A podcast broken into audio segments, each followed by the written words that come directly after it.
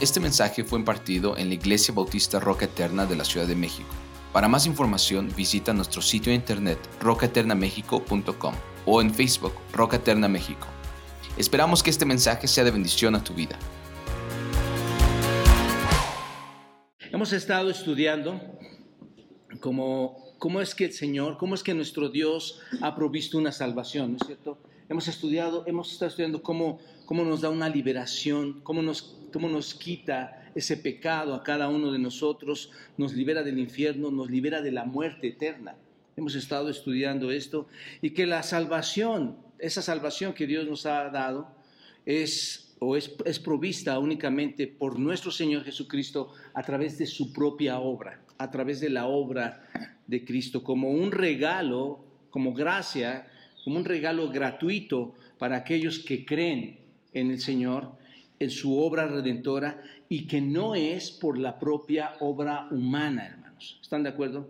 Qué interesante y qué importante es esto, porque hoy en día, como lo fue en el pasado, hermanos, y seguramente se seguirá insistiendo en esto, la gente piensa que tiene sus propios méritos para poder llegar al cielo. Aunque no lo creas, para, para nosotros tal vez es algo ya por la gracia del Espíritu Santo que nos está iluminando, es algo que logramos entender.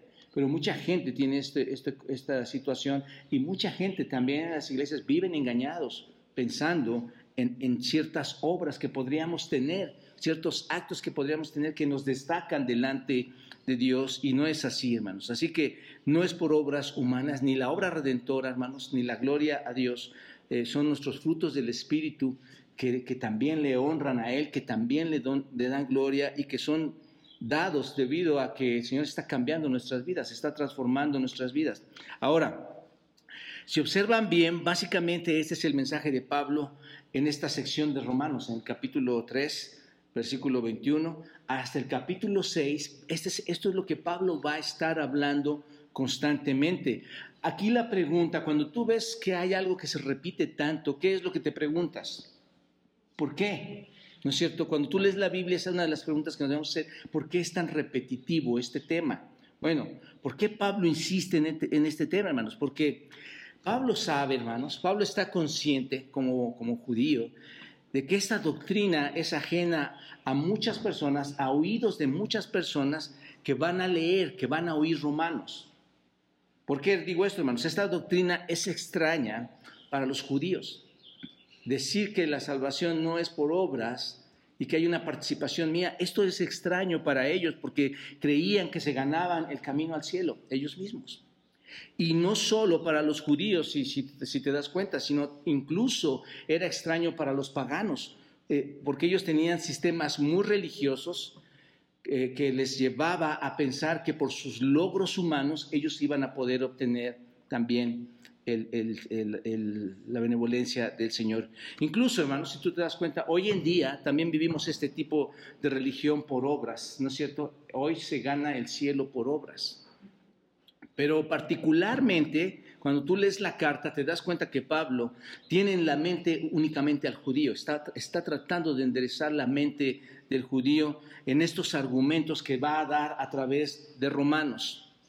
Y sabe muy bien, hermanos, por ser eh, por tener ese conocimiento de judío, sabe muy bien Pablo que decir que la salvación es por gracia a través o, bajo el canal de la fe, que es el camino que Dios nos da para salvar, va a ir en contra, hermanos, de lo que siempre Pablo ha estado enseñando en las iglesias y a los hermanos. Y es que la salvación, ¿qué es lo que enseña Pablo? Que la salvación es, no es en base al mérito humano, ¿no es cierto?, sino es en base a nuestro Señor. Porque ellos creían, por ejemplo, según el pensamiento de los judíos, que Abraham era un, este gran patriarca, Abraham, había ganado su entrada, había ganado el beneplácito de nuestro Dios por sus propios méritos. Eso es lo que ellos pensaban. Entonces, Pablo, mis amados hermanos y amigos, escribe este capítulo 4, este capítulo aclaratorio. Deben, no es que estaba dividido, esto ya lo sabemos todos, hermanos, era todo un, un rollo de, instrucción de, de, palabra del Señor. La división de capítulos vino después, pero Pablo escribe este capítulo aclarándonos, hermanos, como si estuviera considerando la dificultad que tenemos para poder entender tanto los judíos como los gentiles, comprender estos conceptos. y pone ejemplos para hacer esto. Entonces, así que en consecuencia y habiendo enseñado la salvación por gracia, hermanos, a través de la fe, en este capítulo 3, 21 al 31, ahora va a poner un ejemplo de esto que ha enseñado. ¿Y cuál es el ejemplo que Pablo selecciona? Selecciona a, y va a dar la ilustración, va a dar la pintura de Abraham, hermanos. Va a poner a Abraham como ejemplo, a este patriarca Abraham se convierte en la prueba, en el modelo, diríamos, de la, una ilustración clásica de la salvación por gracia. Abraham es, es el gran modelo para entender la, salvación por gracia, la salvación a través de la fe. No hay, y ahorita lo vamos a ver brevemente, pero es el gran modelo para entender esta salvación. Así que el apóstol Pablo ya nos ha dicho, hermanos, cómo estar bien con Dios, ¿no es cierto? Ya nos ha, ya nos ha hablado de esto y dijo que un hombre está bien con Dios no por lo que hace, ¿verdad? Es lo que hemos estado aprendiendo hasta ahora. No estamos los hombres bien con Dios por lo que hacemos, sino cómo estamos bien con Dios, por lo que creemos, por, por creer en quién, hermanos, en Jesucristo, quien es, quien es de Él la obra perfecta, ¿no es cierto? Ahí es como estamos bien con, con, Dios.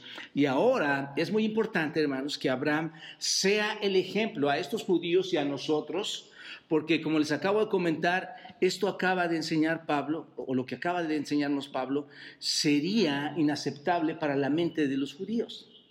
¿Te das cuenta? De hecho, es inaceptable para gente de hoy que la salvación no sea así. Así que selecciona a Abraham para ejemplificar este punto. Bien, quisiera ahora compartirles algunas de las razones por las cuales Pablo usa el ejemplo de Abraham.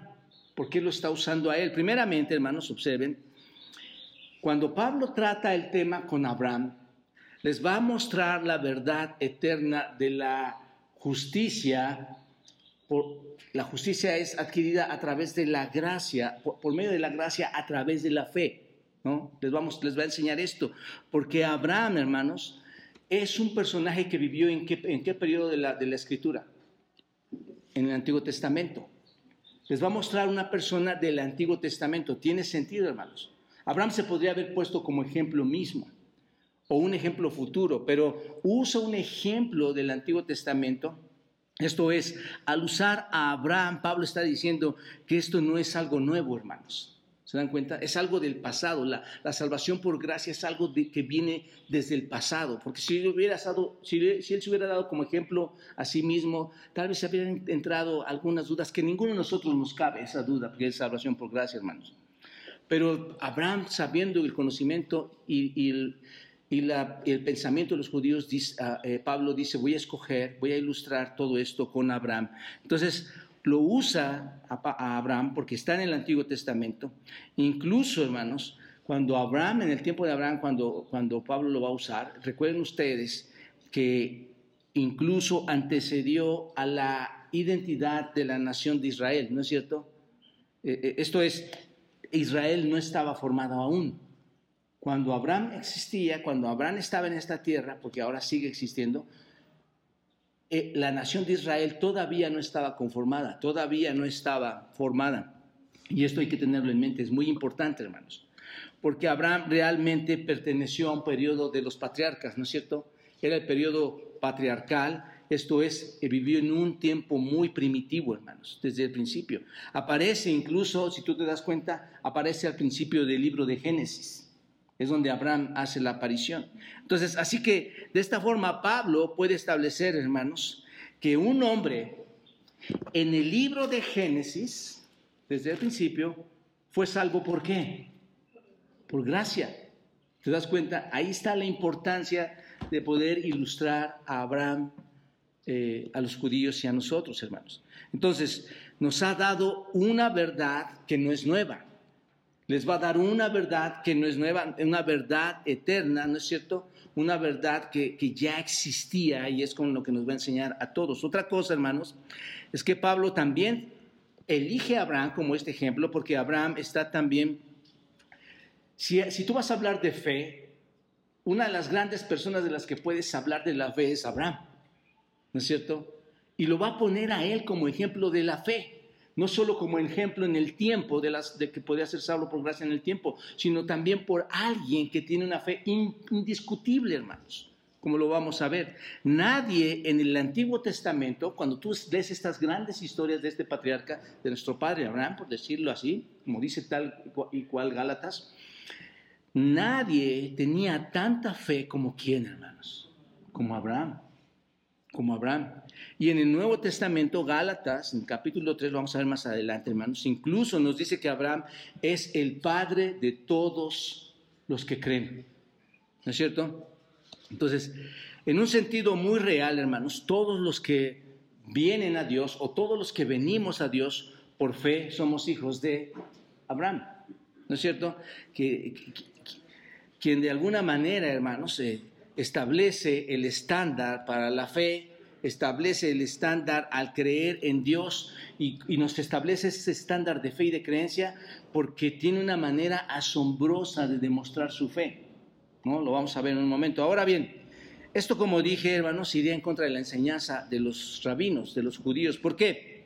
Porque la, mayoría de estos judíos, rabinos, en el tiempo de Pablo, hermanos, y en el tiempo obviamente de nuestro Señor Jesucristo, cuando vino a esta tierra en el primer siglo, creyeron que Abraham fue hecho justo.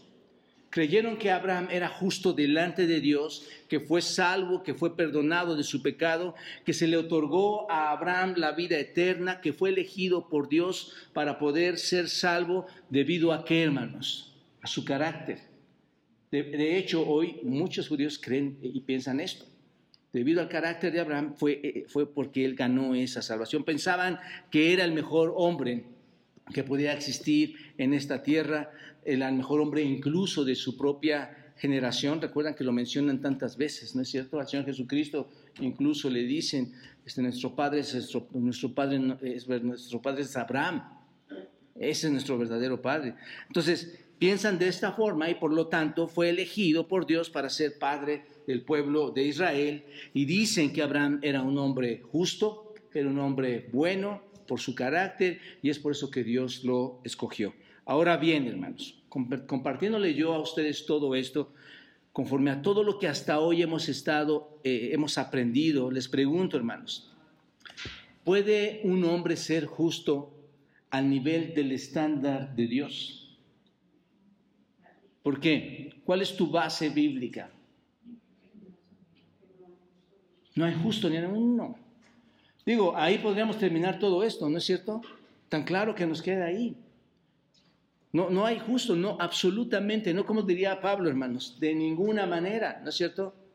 Otra vez, les pregunto, hermanos, ¿podía un hombre como Abraham entonces guardar el estándar justo de Dios? Esto es, cuando digo el estándar justo de Dios, estoy hablando de la ley. ¿Podría Abraham haber guardado la ley aun cuando la ley no se le había otorgado? ¿Se dan cuenta de la importancia de por qué Pablo usa a alguien que está antes de ser otorgada la ley? ¿Podría, ¿Podría entonces Abraham ser justo delante de Dios cuando no se le había dado la ley, hermanos? Tampoco. ¿Se dan cuenta? Entonces, recuerden, hermanos, que es un patriarca en Génesis. Aún no se ha dado la ley. ¿De acuerdo? Así que los rabinos dijeron que él era entonces el padre de todos ellos, que era un buen hombre, que era justo, que era justo en sus propios términos, por lo tanto Dios lo escogió debido a su propia justicia. Es por esta razón, hermanos, que Pablo selecciona a Abraham para acabar con ese mito. Y es algo que nosotros podemos llegar a compartir a otros que piensan que la salvación la podemos ganar por obras, para acabar con este mito, para acabar con la idea, con esta ilusión judía de establecer, establecer la verdad de que Abraham, hermanos, no es un ejemplo de un hombre justo a quien Dios escogió. Abraham no es un ejemplo de un hombre justo, hermanos a quien Dios haya escogido. Él no es un ejemplo de él, él es, no es un ejemplo de un hombre que ganó la salvación por sus buenas obras, hermanos. Abraham es un ejemplo de un hombre que recibió la salvación por gracia a través de qué, hermanos? De la fe, a través de creer, simplemente como una confianza. Tú le has dicho a un niño algo, este, una, una cuestión, a un niño pequeñito le dices, eh, ese avión va volando y va a aterrizar en este aeropuerto ¿Le has dicho algo así y lo cree? Por supuesto, por supuesto. Abraham de esta misma manera, por, poner un ejemplo burdo, hermanos, cree en el Señor, entrega se entrega a Dios en una completa entrega a su palabra, a, a sus mandatos, a lo que Dios le ha dado, y cada cosa que Dios le ha dado lo hace al pie de la letra y creyó Abraham a Dios. ¿Se dan cuenta? Todo lo que Dios le dijo a Abraham, todo lo creyó, todo lo hizo y lo, y lo hizo conforme al pie de la letra. Obvio, siendo un pecador porque hubo desobediencia en él también. Y por este acto de fe, hermanos, Abraham recibe justicia. Abraham es salvo. Esta mañana vamos a extraer, hermanos, de estos versos en donde se nos da el ejemplo de Abraham, tres aspectos en que como en este patriarca la salvación es por fe y lo sigue siendo hasta ahora, hermanos, hasta el día de hoy para todos nosotros. Vamos a ver, vamos a extraer y, y primeramente, seguramente será lo único que veamos esta mañana, los primeros cinco versículos. Vamos a ver que la salvación, hermanos, no es por obras, la justicia no es por obras, es por fe. Es por fe. Versículo 1, observen, versículo 1 dice, ¿qué pues diremos que halló Abraham nuestro padre según la carne? Porque si Abraham fue, eh, si Abraham fue justificado por las obras, tiene de qué gloriarse, pero no para con Dios. Porque, ¿qué dice la escritura? Creyó Abraham a Dios y le fue contado por justicia pero al que obra no se le cuenta el salario como gracia, sino como deuda, mas al que no obra, sino cree en aquel que justifica al impío, su fe le es contada por justicia. Bueno, este versículo, hermanos, versículo 1, esto comienza con la pregunta, ¿qué pues diremos?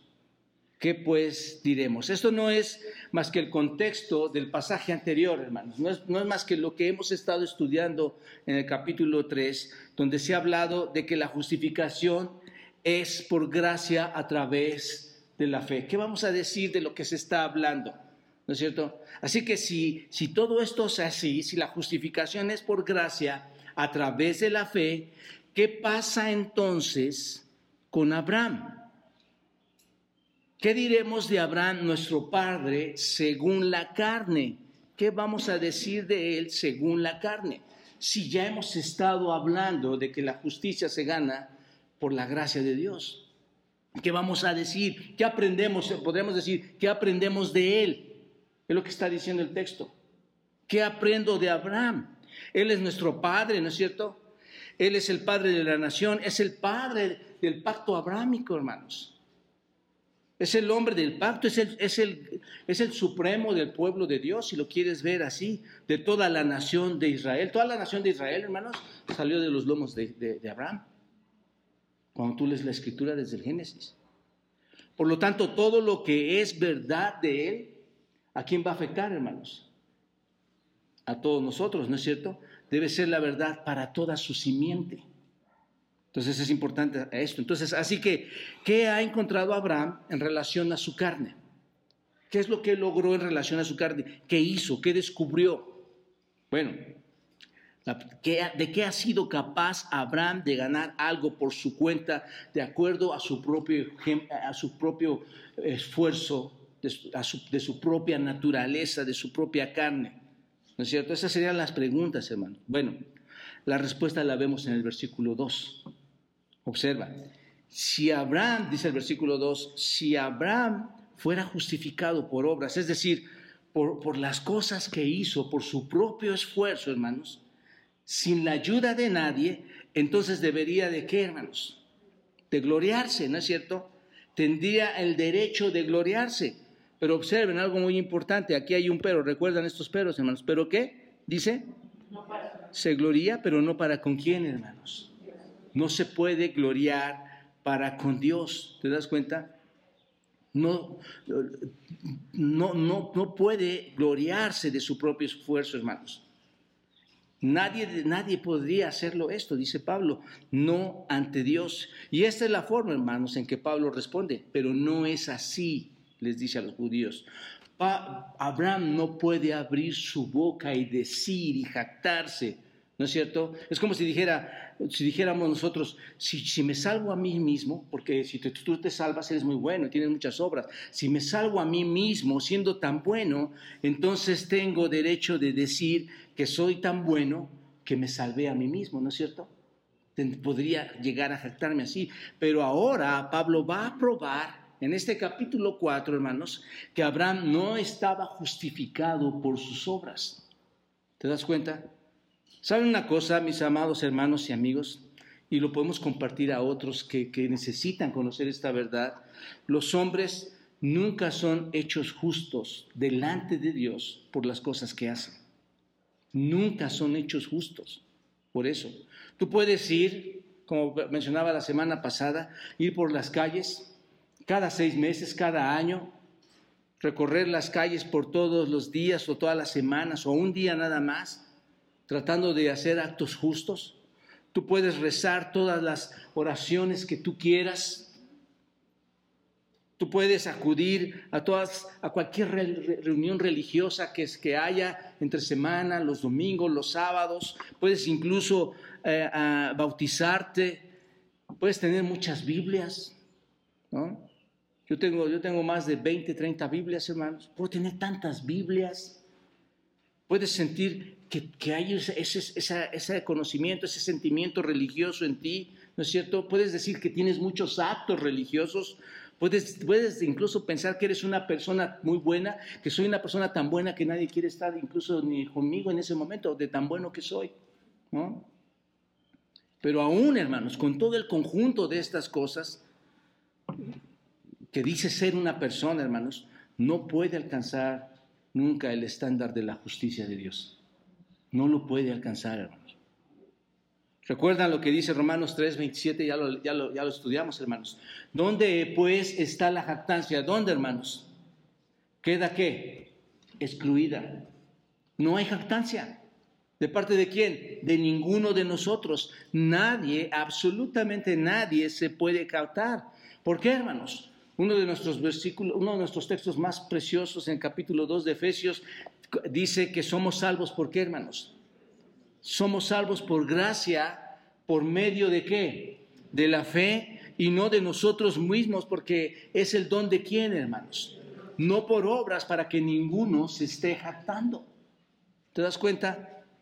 Porque la salvación, hermanos, Recuerdan ustedes, aquí es, es, abominable pensar que nuestras obras nos podemos saltar y quitarle la gloria a Dios. La salvación, hermanos, está diseñada para qué?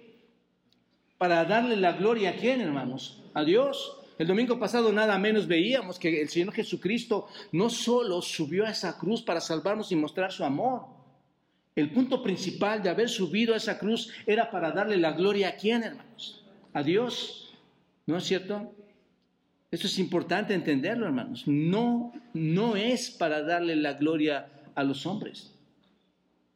Así que Abraham no fue justificado por obras y menos, menos delante de los ojos de Dios.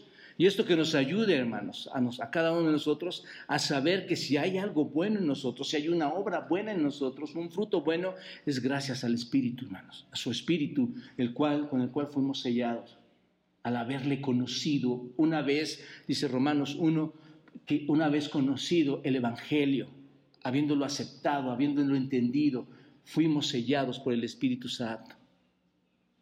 ¿Te das cuenta? Así que Abraham no fue justificado por obras, hermanos. ¿Cómo puede probar Pablo o cómo puede comprobar Pablo esta afirmación? ¿Cómo lo hace, hermanos? Y aquí está, versículo 3. Ahí está cómo Pablo confirma o comprueba lo que está afirmando a los judíos y lo que nos está afirmando a nosotros. Observen, versículo 3 que dice, ¿por qué? Responde al versículo 2, ¿por qué? ¿Qué dice la escritura? Esto me encanta, hermanos, de verdad me encanta. Lo debemos aplicar a toda área de nuestras vidas. ¿Cuántos de nosotros, hermanos, resolvemos nuestros propios conflictos aplicando nuestro propio qué, hermanos? conocimiento, nuestro propio entendimiento. No hay cosa más preciosa, hermanos, que cuando haya algo que tú quieras arreglar, compartir, aconsejar, eh, tomar decisiones, sacar respuestas de las cosas del universo, de la vida, que por cierto Dios es el creador de todo. No hay cosa más preciosa que ir a dónde, hermanos. ¿Qué dice la escritura? ¿Qué dice la escritura? ¿Qué es lo que habla Dios? ¿Qué es lo que piensa Dios? Y aquí Pablo, hermanos, para afirmar esto, dice, les dice, porque ¿qué dice la escritura? Esto que vemos aquí, hermanos, te diría yo, es uno de los argumentos más sólidos que Pablo usa, ¿no es cierto? Está usando la poderosa palabra de Dios para decir, esta es la respuesta que vamos a encontrar. ¿Qué es lo que nos dice la Escritura respecto al tema de la justificación por la, por la gracia de Dios en la fe? ¿Te das cuenta? ¿A dónde acudió, hermanos? A su propio pensamiento, a sus propias ideas, Hermanos, la vida es tan fácil de resolver en muchos de los conflictos matrimoniales, sociales y dentro de la iglesia, ¿dónde? Acudiendo a la escritura, hermanos. Y ahí nos vamos a dar cuenta quiénes somos unos y otros. Cuáles son las respuestas reales y cuáles son las mentiras con las que he vivido. Pablo entonces va y les dice, ¿qué dice la escritura? Esto es todo lo que realmente tenemos que saber, ¿no es cierto? No tienes que ir a ningún otro lado, acudes a la escritura. ¿Qué dice la Biblia? ¿Qué dice la escritura? Entonces observen, Pablo cita, cuando dice qué dice la escritura, ¿qué va a citar? Cita Génesis 15, 16, ¿se dan cuenta? Incluso ustedes lo tienen en sus Biblias señalados, hermanos, ahí está. Eh, en, sus, en, sus, letras menores, si tú tienes una Biblia así, en sus letras menores, que van en, en forma de abecedario, ahí vienen las citas y cita Génesis 15.6. ¿Qué dice Génesis 15.6? Vayan todos hermanos para que lo veamos y observen cómo, cómo, lo comprueba por medio de la escritura. ¿Qué dice Génesis 15.6? Y creyó, ahí está hermanos. Con esta palabra podríamos nosotros identificarnos en muchas cosas, ¿no es cierto? Poder concluir en muchas cosas. ¿Qué dice la escritura entonces, hermanos? Acerca de Abraham, ¿cuántas obras hizo Abraham? Para ser justificado. ¿Cuántas? ¿Qué dice la escritura? Creyó. ¿Quién es el que creyó? Abraham. ¿Qué es lo que creyó? Por ejemplo, creyó sobre su descendencia. ¿No es cierto? Y, creyó a quién, hermanos? Al pastor, a los miembros de la iglesia, a los hermanos que nos visitan. ¿A quién creyó? A Dios. ¿Y qué pasó, hermanos? Cuando cree en Dios, todo lo que le manda y le dice y le fue contado, ahorita explicamos qué significa esta palabra que se enumera muchas veces en la escritura, y le fue contado, ¿por qué, hermanos? Por justicia. ¿Esto es algo nuevo que nos está enseñando Pablo, hermanos? ¿Desde cuándo está? ¿Qué dice la escritura, hermanos? ¿Desde cuándo está? Desde el Génesis. Desde el Génesis. ¿Te das cuenta?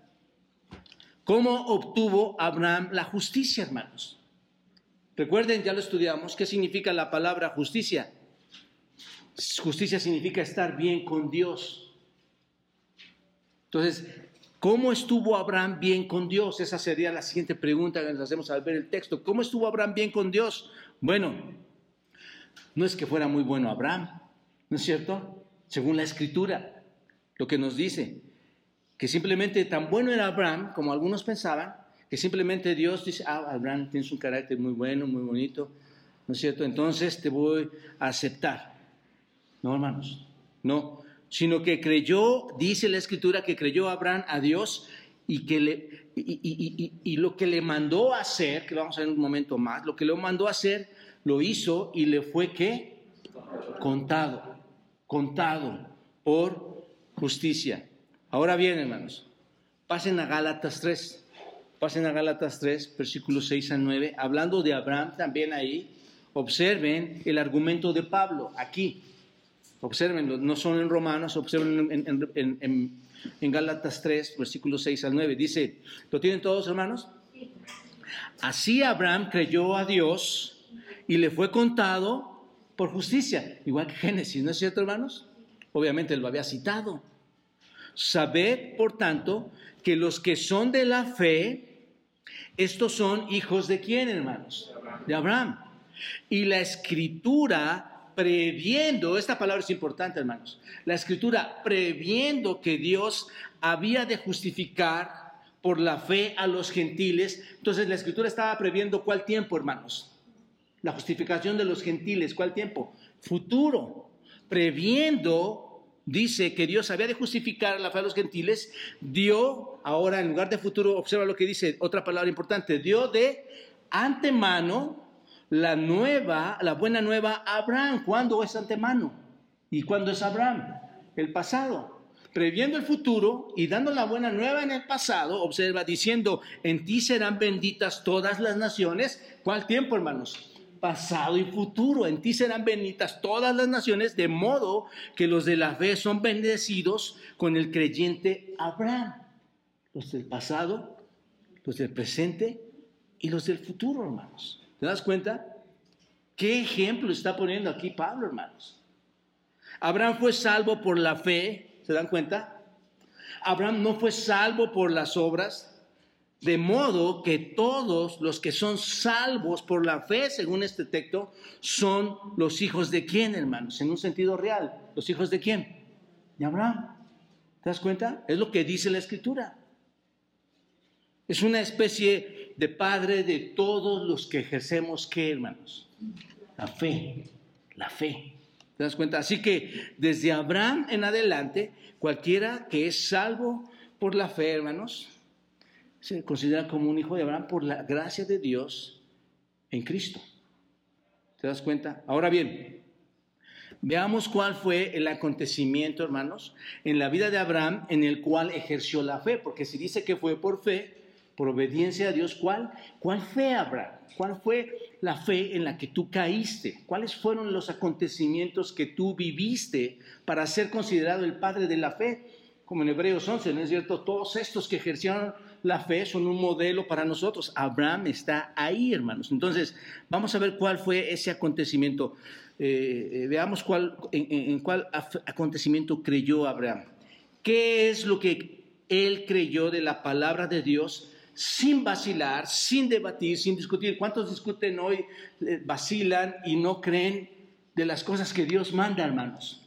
El Nuevo Testamento tiene tantas cosas y hoy muchos de nosotros nos tronamos los dedos, pensamos que debemos hacer ciertas acciones, cosas, porque dudamos mucho de qué, hermanos.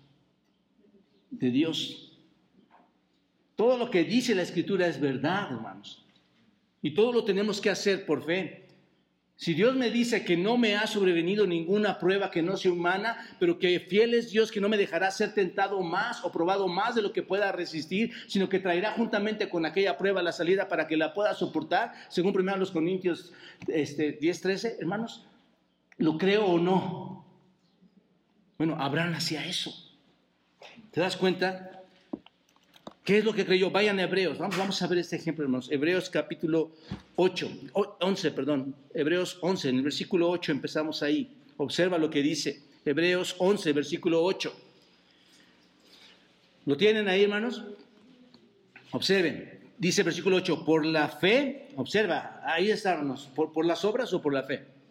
Por la fe Abraham, siendo que, hermanos, llamado, ¿por quién? Por cierto, por Dios obedeció para salir al lugar que había de recibir como herencia.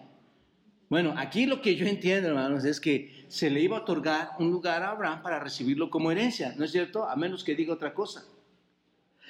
Y observen lo que dice, y salió sin saber a dónde iba. Wow, ¿no, les empieza a sorprender esto, hermanos? Oye, salta allá afuera y, después te digo, aguántame una semana y te digo que, a dónde, a dónde te vas. Eso es lo que está diciendo aquí, hermanos. Y salió sin saber a dónde, solo porque se le mandó.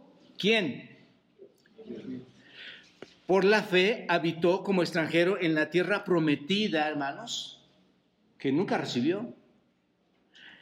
Por la fe habitó como extranjero en la tierra prometida, como en tierra que, hermanos, ajena. ¿No es cierto? Uy, a nosotros si nos hacen eso, hermanos, ya estaríamos yendo a, demandar, ¿no? Bueno, morando, fíjate, era como vagando, morando en tiendas con quienes?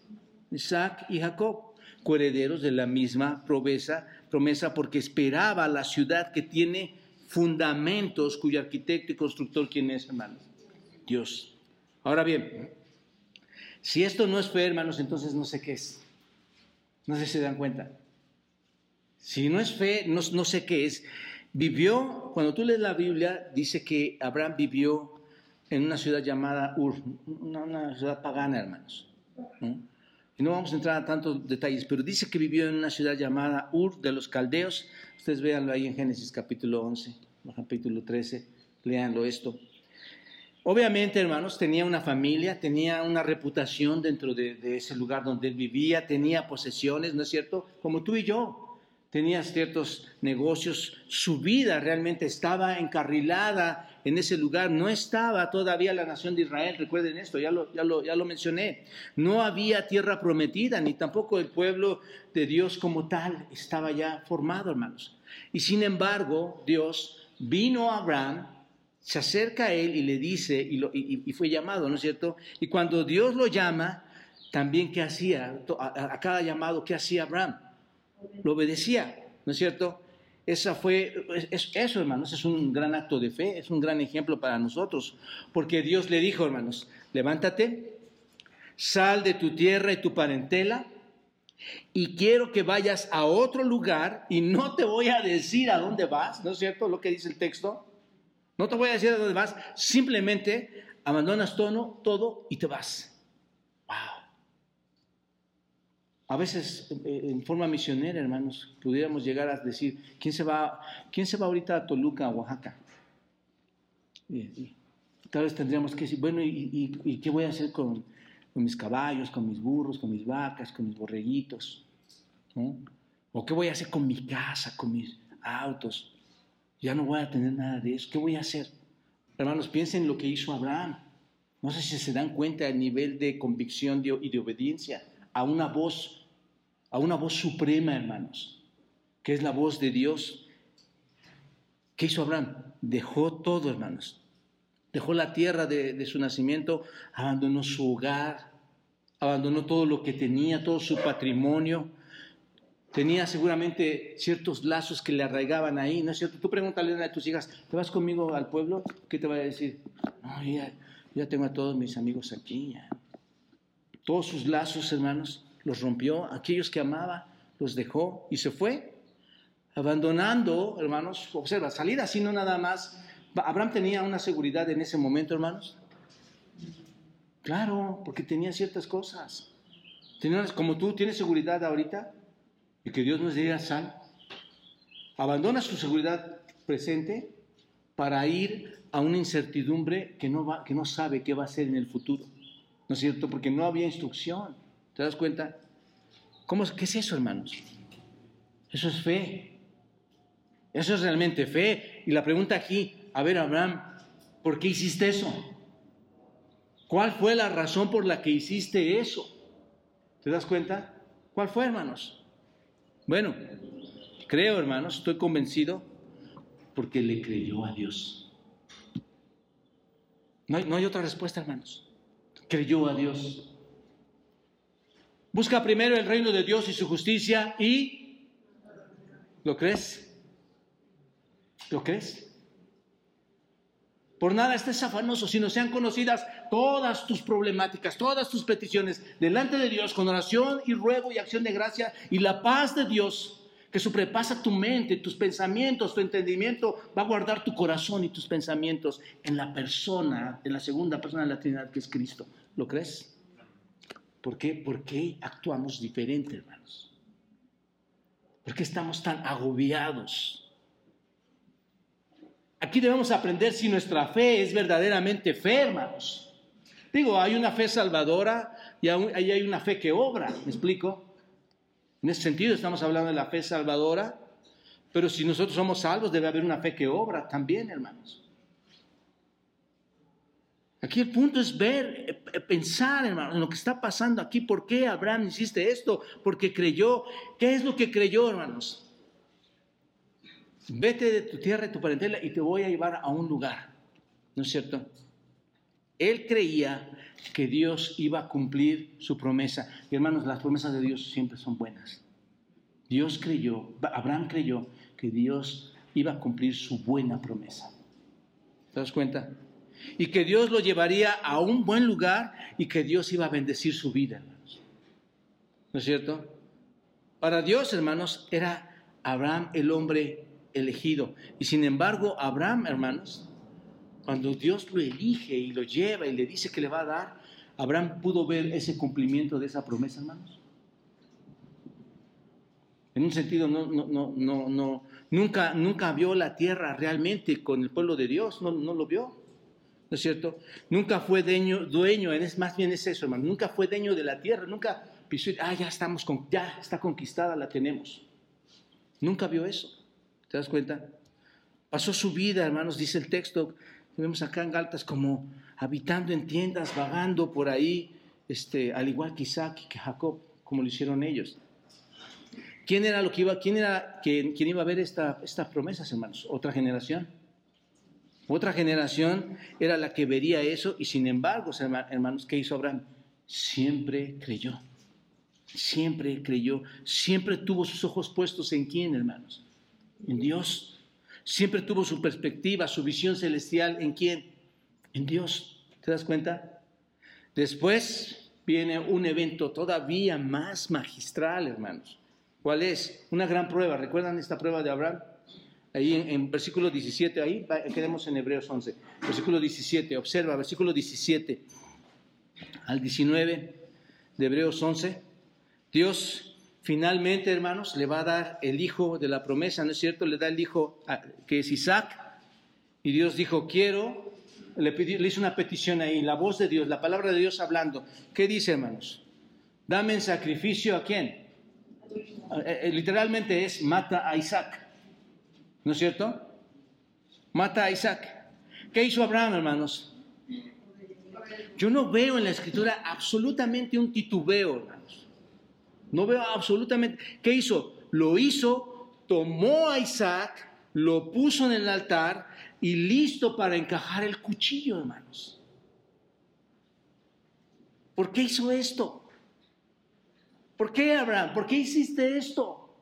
Hermanos, amo a mis hijos, amo a mis nietos. Yo suelo pensar que, no, a ver, ponme, a tu nieto Santiago, Sebastián, o Nataña, o, Evelyn, o Melissa, o Victoria. Quiero, quiero más de seis, quiero animar a mis hijos, otra docena, ¿no? Amo a mis hijos. Yo no sé cómo me podría partir el corazón. Pero leyendo esto, hermanos, veo mi miseria. Porque no puedo ver en fe a Dios. ¿Te das cuenta? Por eso, hermanos, la iglesia cuando, cuando hay tanto estorbo, hermanos, y tantos argumentos, lo único que vemos es que no hay una fe real en el Señor. Él tomó esto, lo puso, puso a Isaac ahí, va con el cuchillo, hermanos. Y la pregunta es, ¿por qué Abraham? Esto es muy claro en los versículos 17, observa, versículo 17 de Hebreos 11. ¿Qué dice? Por la fe, Abraham, cuando fue probado, ya vimos entonces. ¿Cuál es la prueba? ¿Qué dice, hermanos? Cuando fue probado, salió corriendo, huyó, dijo, no, no, esto no es así. ¿Qué dice, hermanos? Ofreció. ¿Ofreció a quién, hermanos? Qué poder de la palabra de Dios y qué convicción del corazón de Abraham, hermanos. ¿No es cierto? Ofreció a Isaac y el que había recibido las promesas, ¿qué dice, hermanos? Aquel que recibió la gran promesa, esto es Abraham, ofrecía a quién? A su único hijo, hermanos. Habiéndosele dicho de este hijo, dice el versículo 18, en Isaac, ¿qué, hermanos? en este niño, en este, en este hombre, te será llamada, ¿qué? Descendencia. En otras palabras, hermanos, si tú lo ves cuando Isaac, cuando Abraham coloca a Isaac, lo único que iba a hacer es que iba a matar la promesa de Dios. ¿No es cierto? El cumplimiento mismo de la promesa. Entonces la pregunta sigue siendo, ¿por qué lo vas a hacer, Abraham? ¿Por qué? Versículo 19 de Hebreos 11, observa pensando, esta palabra en griego, hermano, significa tomando en cuenta, considerar, pensando, considerando. ¿No nos falta eso, hermanos, a nosotros? ¿No nos falta mucho eso, ese, ese pensar? Cada vez, hermanos, que digas que eres creyente, debes de saber que Dios es la prioridad y que cuando Dios habla algo, lo va a cumplir. ¿Te das cuenta? Cuando Abraham puso a Isaac en el, eh, centro para ser, para ser sacrificado, hermanos, dice que pensando, tomando en cuenta qué cosa, Abraham, qué es lo que pensaste, qué es lo que tomaste, tomaste en cuenta para tomar una decisión en la vida. Que Dios es poderoso. ¿Para qué es Dios poderoso, Abraham? ¿Para qué? Para levantar. Otra vez una palabra en griego, para despertar, para restaurar. Básicamente, hermanos, para resucitar. Aún de entre los muertos, ¿a quién, hermanos? A Isaac, que observen, clave esto, hermanos, a ver si nos da tiempo de explicarlo, pero de donde en un sentido figurado, observen eso hermanos, subrayen bien esto, de donde en un sentido figurado, ¿qué es un sentido figurado hermanos? Algo que quiero plasmar, ¿no? Que es igual a. De donde en un sentido figurado, ¿qué dice? También le volvió a recibir. Abraham pensó, hermanos, si Dios dice que voy a tener una nación de este niño, y Dios me dice que lo mate, ¿qué hace el buen creyente, hermanos? ¿Qué vas a hacer? Bueno, ahí, en todas las decisiones de nuestra vida debemos empezar a tener un análisis espiritual, hermanos, en cuanto a nuestra verdadera fe. Si Dios le dice a esto, eh, que voy a tener una nación, dice Abraham, con, este niño, y Dios dice que lo mate, entonces, ¿qué hago? Lo mato. ¿No es cierto? ¿Con cuál confianza, hermanos? ¿Qué dice el texto? Con la confianza de que Dios tiene poder para qué? Para levantarlo, para resucitarlo. Esto es fe. Es fe en todos sus sentidos, hermanos. Es la gran fe, porque Abraham, hermano, a ver, ¿por qué es tan fuerte esa fe en ese sentido? ¿Cuándo vio Abraham una resurrección? Nunca. Nosotros la hemos leído hoy en día, ¿no? Antiguo Nuevo Testamento. La, la, hemos estudiado, la sabemos, pero Abraham nunca había visto una resurrección. Y sin embargo, ¿qué hizo, hermanos? Creyó. ¿Te das cuenta? La fe de Abraham, hermanos, en estos dos mandatos que acabamos de repasar rápidamente, no es más que el modelo de fe que nosotros debemos tener. ¿Te das cuenta? Así que Abraham, dice el versículo 3, así que Abraham creyó y le fue que contado por justicia.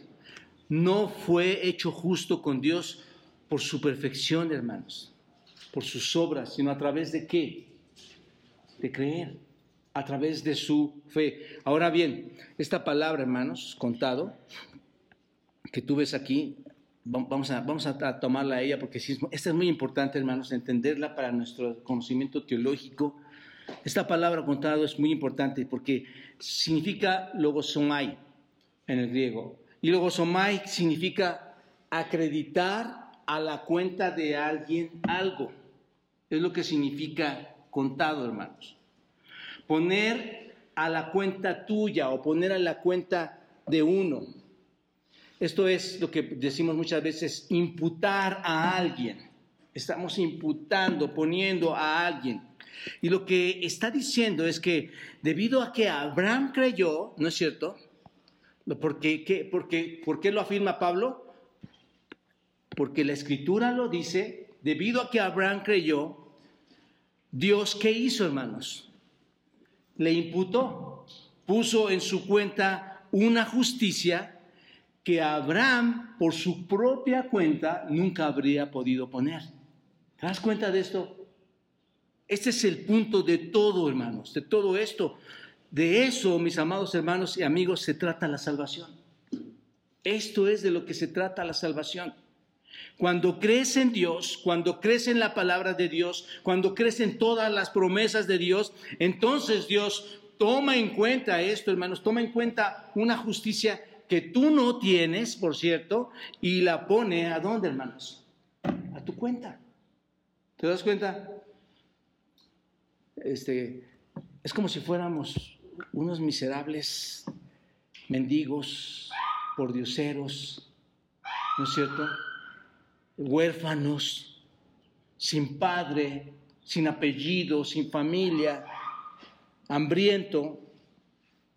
Y de repente llega alguien que es sumamente rico y poderoso y dice, voy a poner, ¿qué? A tu cuenta, ¿no es cierto? Te voy a contar, te voy a imputar algo y entonces ahora eres dueño de qué, hermano? De toda la gran riqueza.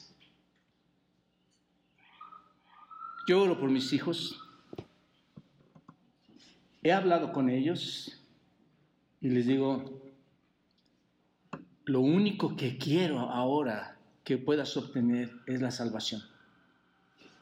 Es lo único que deseo también de mis, de mis nietos.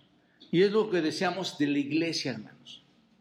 Porque esa es la, la, razón más grande, esa es la riqueza más profunda que puede tener el hombre, la riqueza espiritual, hermanos. Ahora podríamos ser, tener toda una fortuna a nuestra cuenta que nos pertenece, ¿no es cierto? Es por fe, hermanos. Este es el corazón de, de lo que estamos estudiando. Escucha, esto es todo lo que tenemos que aprender de la teología cristiana, esa salvación, amigos. Ahora quizás te preguntes, ¿cómo puede ser que Dios mirara a Abraham con su pecado, siendo un pecador? ¿No es cierto? Es lo que mucha gente se pregunta hoy. ¿Cómo puede Dios imputarme algo siendo yo tan malo? La pregunta para Abraham sería lo mismo. Bueno, ¿por qué, hermanos? ¿Cómo es que lo puede ver? Porque Cristo, hermanos, ha llevado sus pecados. ¿No es cierto? Cristo ha tomado sus pecados. ¿En dónde, hermanos? En el madero, ¿no es cierto? Fue herido por nuestras transgresiones, dice la Escritura, y el castigo de mi paz, el castigo de nuestra paz, ¿no es cierto? ¿Fue sobre quién? Yo tengo esa paz, tengo una relación con Dios ahora verdadera, debido a qué, hermanos? Que mi pecado ha caído sobre quién? El castigo de esa paz cayó sobre quién? Sobre Él y por su llaga fuimos todos, ¿qué, hermanos? Curados. Es exactamente lo mismo con nosotros y con Abraham, hermanos. Dios acreditó tu pecado a la cuenta de quién? De Cristo. Exactamente como lo hizo con Abraham, exactamente lo ha hecho con nosotros. Todo lo que leímos a Habacuc en estas semanas preciosas que han pasado, hermanos, la salvación es por fe. ¿No es cierto? En la cruz nuestro Señor Jesucristo pagó ese precio, pagó ese pecado y luego ese, ese precio satisface el requisito de quién, hermanos? De Dios porque lo ve perfecto. Es apropiado, es propicio, ¿no es cierto? Y esta propiciación permite que Dios, hermanos, acredite, acredite su justicia a la cuenta de quién? tuya y mía, ¿no es cierto? Si vemos esto, hermanos, eh, eh, nos va a llevar a, un buen conocimiento y un entendimiento de, nuestra verdadera relación, fe y salvación en el Señor. Te voy a decir qué pasa, hermanos. Dios nunca podría haber acreditado la justicia a Abraham. Dios nunca le podría haber dado justicia, poner justicia en la cuenta de Abraham. ¿Están de acuerdo? Nunca. ¿Por qué la pudo poner ahí, hermanos? Si Abraham no se le hubiera pagado, hermanos, ese precio, nunca hubiera perdonado a Abraham, nunca lo hubiera justificado. ¿Estás de acuerdo?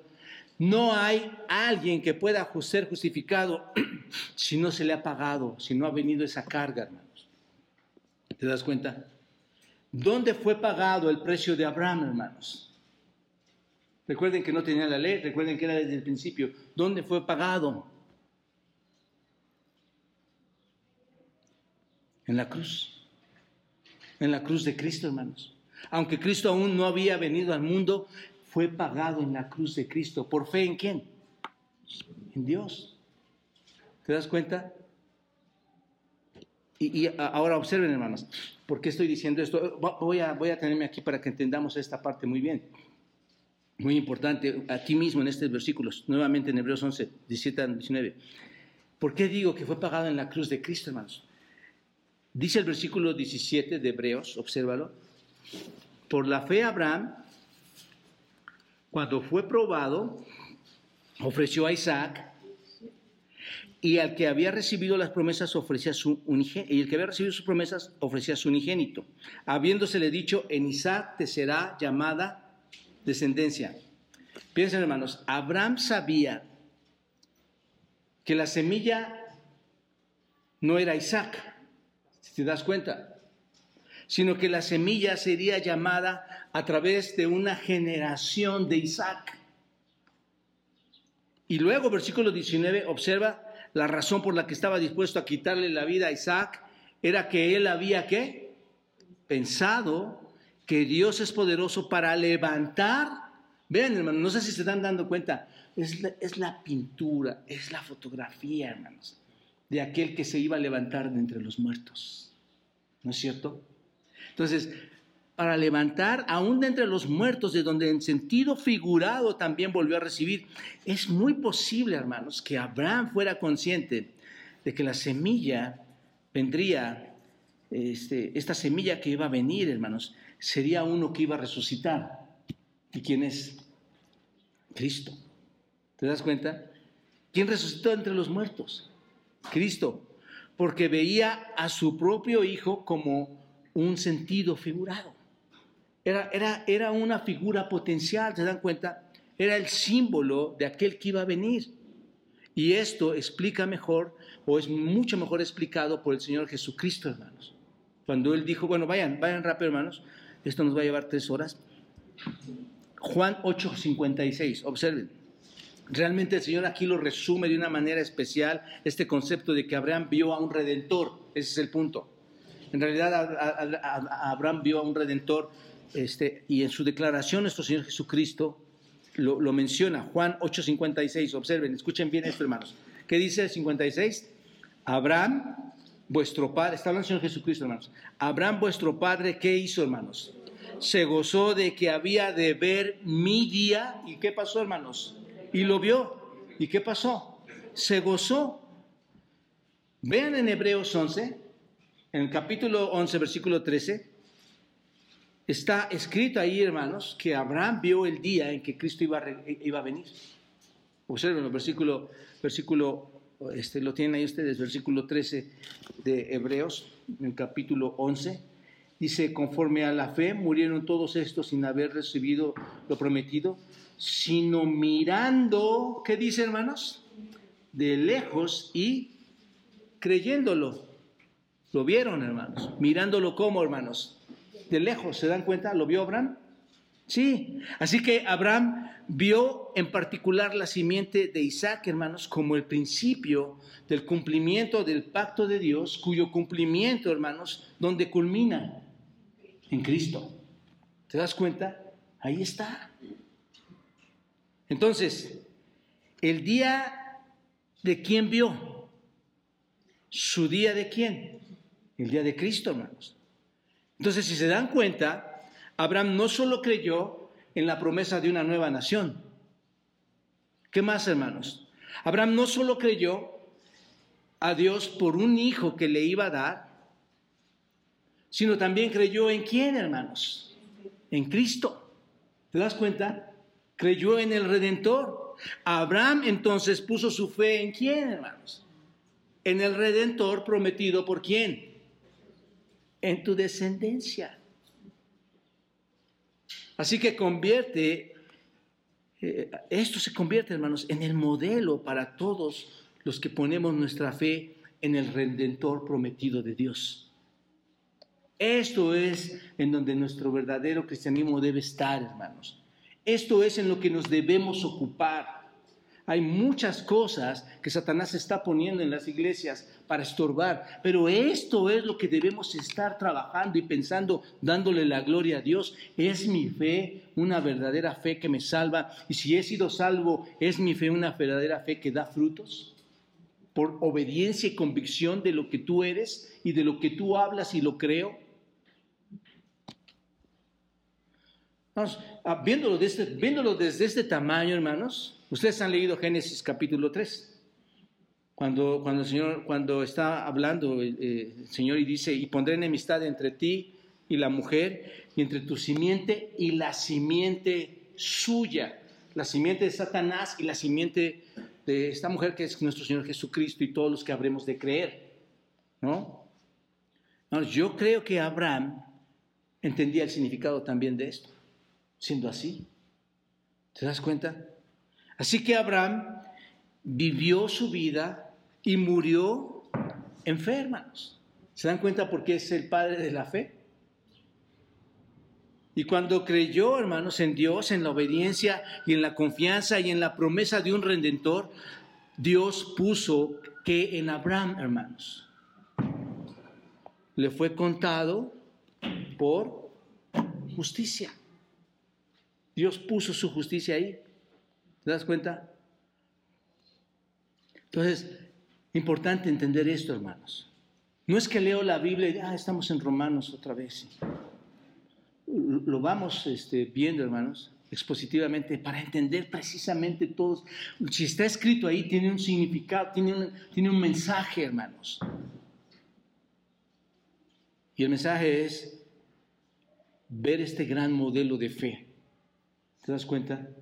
A la iglesia le va a ser muy sano ver ese modelo de fe, entender esta fe, hermanos, porque estará lleno de hombres de fe, que a pesar de cualquier turbulencia, ¿qué va a suceder, hermanos? Son hombres llenos de fe, mujeres y niños llenos de fe.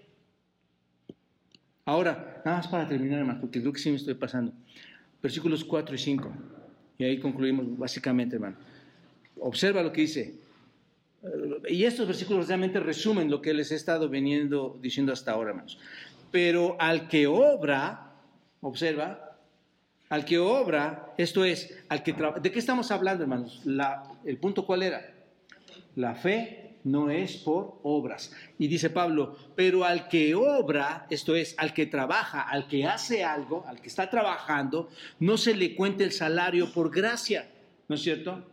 Tú no vas y le dices, o sea, yo le trabajo a la hermana Silvia y le digo, hermana Silvia, este, esos son 80 pesos que me debes.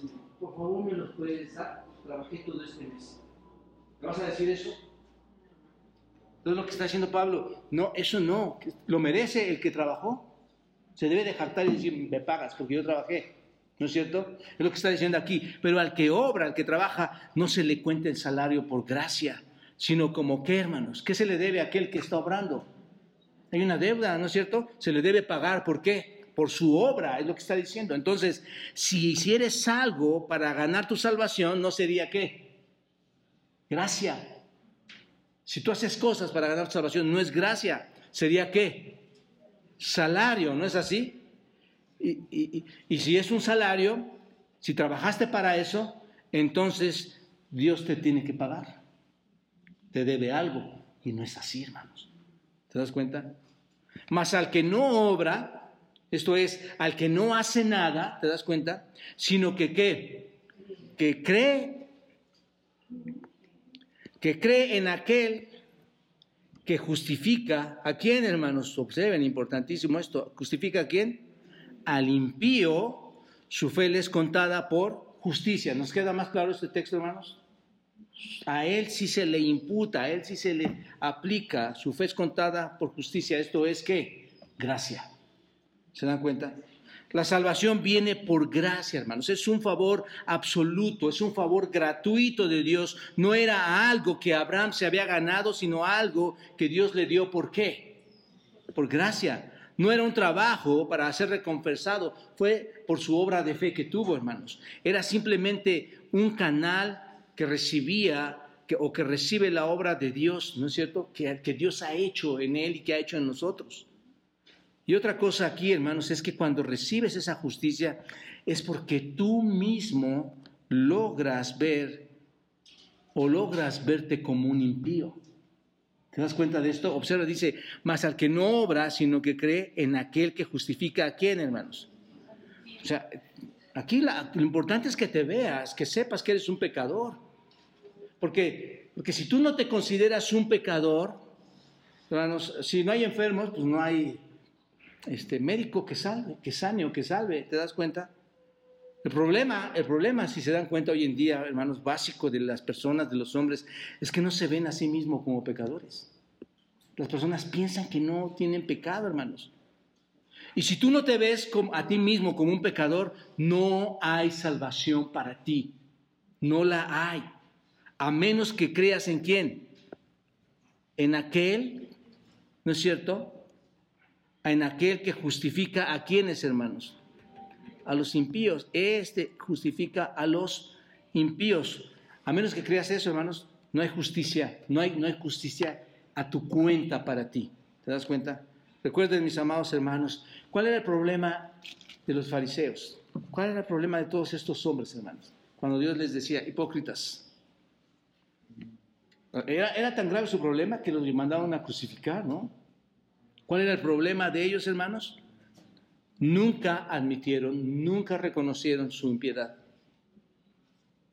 ser impíos. Y Dios, mis amados hermanos y amigos, solo justifica a un tipo de persona, hermanos. Según el versículo 12, ¿a quién? ¿Cuál es ese tipo de persona, hermanos? El impío. El impío. Entonces, que nos quede claro, hermanos, ¿cuál es ese tipo de persona? El impío. Mateo 9:12 dice, al oír esto les dijo, los sanos no tienen necesidad de qué, hermanos, sino quiénes. Entonces dice, el Señor básicamente lo que dice aquí es, como no crees que estás enfermo, entonces te puedo ayudar o no. No hay. ¿Quiénes son los únicos que pueden ser salvos? Los impíos. Porque son los, pero serán, tendrán que ser los únicos que reconozcan que somos o que, y que pecadores. ¿Te das cuenta? Cualquiera que haya venido al Señor Jesucristo, hermanos, tuvo que venir sabiendo que era un pecador. ¿No es cierto? Sé propicio a mí, pecador, dice el publicano. Quisiera seguir más adelante, hermanos, pero qué precioso es, hermanos, para una persona estar profundamente convencida de que está perdida, ¿no es cierto? Sea, en lugar de decir, qué mal, que estás tan mal, qué triste que eres la persona, qué precioso, hermanos, es saber que alguien reconoce que es un pecador. Eso es lo que anhelo en mi familia, hermanos. Eso es lo que anhelo en la iglesia, que reconozcamos que somos pecadores. Eso es gozo en nuestro corazón. Aunque nos da tristeza lo que hayas hecho, lo mal que, has ofendido a Dios, es gozo, hermanos. Saber que somos rebeldes ante Dios, saber que hemos infringido la ley, hermanos saber que estamos condenados al infierno y que no podemos hacer nada por nuestra cuenta. Pero lo más precioso es saber, hermanos, que en Cristo me puede ser imputada justicia. Así que no te ofendas cuando la Biblia diga que eres un pecador. Reconoce que eres un pecador. Y las cosas van a ser mucho más diferentes. El caserero, Pablo le dijo al caserero, o el caserero dijo a Pablo, Pablo, ¿qué debo hacer? Cree en el Señor Jesucristo y serás salvo. Tan simple, hermanos. Pero esa creer, esa fe, es como la, la fe de Abraham. Un verdadero creyente, no un chantajista no un charlatán, un verdadero creyente. Oro para que ustedes, y, junto conmigo y mi familia, hermanos, podamos analizar nuestra fe y si ya estamos ahí, hermanos, seguir en obediencia a Él. Padre, gracias por tu palabra tan preciosa, Señor. Te pido que nos sigas guiando al irla estudiando, Señor, y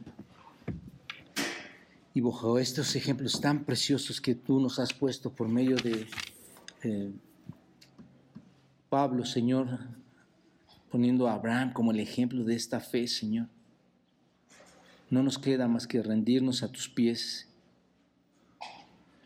y pedirte perdón, Señor, y pedir de tu ayuda mediante el conocimiento de tu palabra, Señor, saber qué es lo que vamos a hacer, pues ahí está estipulado, Señor. Es reconocer nuestras ofensas, reconocer que hemos infringido la ley, que no la podemos cumplir, Señor, y que es posible, aún en el hombre más pecador, que se nos impute algo que no merecemos, pero que en tu amor, Señor, y en tu justicia, juntas las dos besándose, nos liberas de un futuro que es tremendamente crudo para las almas que te rechazan. Bendice tu iglesia, Dios. Bendice a los niños que están en clase arriba, escuchando y el Espíritu hablándoles acerca de su salvación, Señor. Bendice a cada familia, Señor, sus esposas, esposos. Padre, que puedan, por medio del Espíritu, ver estas grandes verdades, Señor. Ayúdanos, Señor, en, Cristo, incluso a no ofenderte al pasarlas por alto. Gracias, Padre, y que la gloria sea para ti. Amén.